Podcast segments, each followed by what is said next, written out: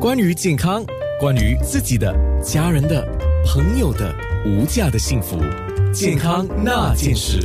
健康那件事，星期一我们说了耳朵，呃，今天刚好安排了跟眼睛相关的，我就说我们要耳聪目明啊。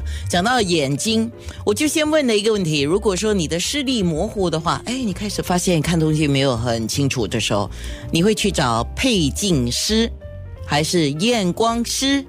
还是眼科医生啊，听众，我昨天做了预告之后，我就在面部上做预告，就马上有听众回复了我，呃，请问就说，如果我的眼睛没有发炎，只是视力模糊啊，就是觉得看东西不清楚，我会先去找验光师。OK，可能很多人对验光师跟配镜师哦搞不清楚，我等一下就会来说清楚这个。他说我会去找验光师，然后佩戴眼镜过后，如果没有改善，我一定要去找眼科医生做一个详细的检查。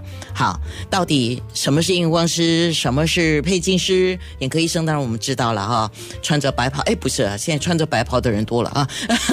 今天有蔡淳佳，可是他的角色就是他的专业是验。验光师，到底这除了眼科医生，我们不要讲了哈。我们讲配镜师还有验光师，他们的差别在哪里呢？Hello，大家好，安娜姐好，大家好，我是蔡纯佳。呃，今天扮演验光师。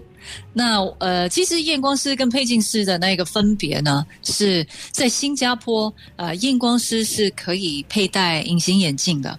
这是还有呃，当然还有咨询的部分。呃，对于眼疾啦，呃，或者是任何的眼睛有关的相关的呃询问，其实啊，验光师是有能力去帮你解答的。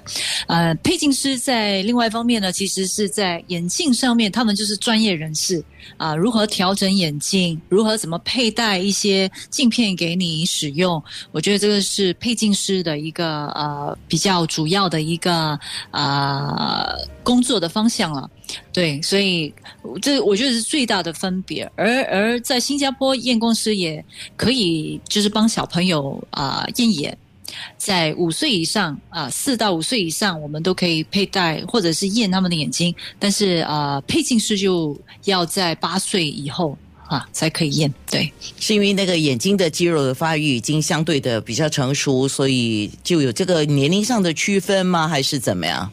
呃，我觉得因为基本上验小朋友不太容易了，但是如果年纪太小，一般上我们也不验，我们还是如果我们觉得有一些需要跟进的部分，我们还是会把它转诊给眼科医生的。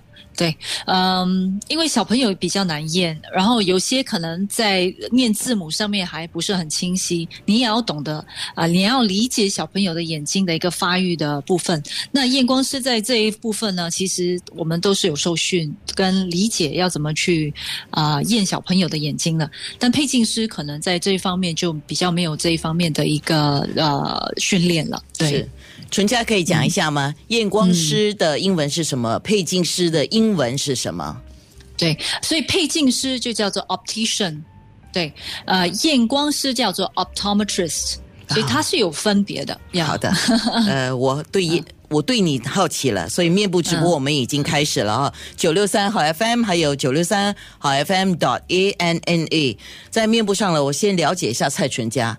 他是什么时候成为验光师的？要怎么样才能够成为验光师？健康那件事好。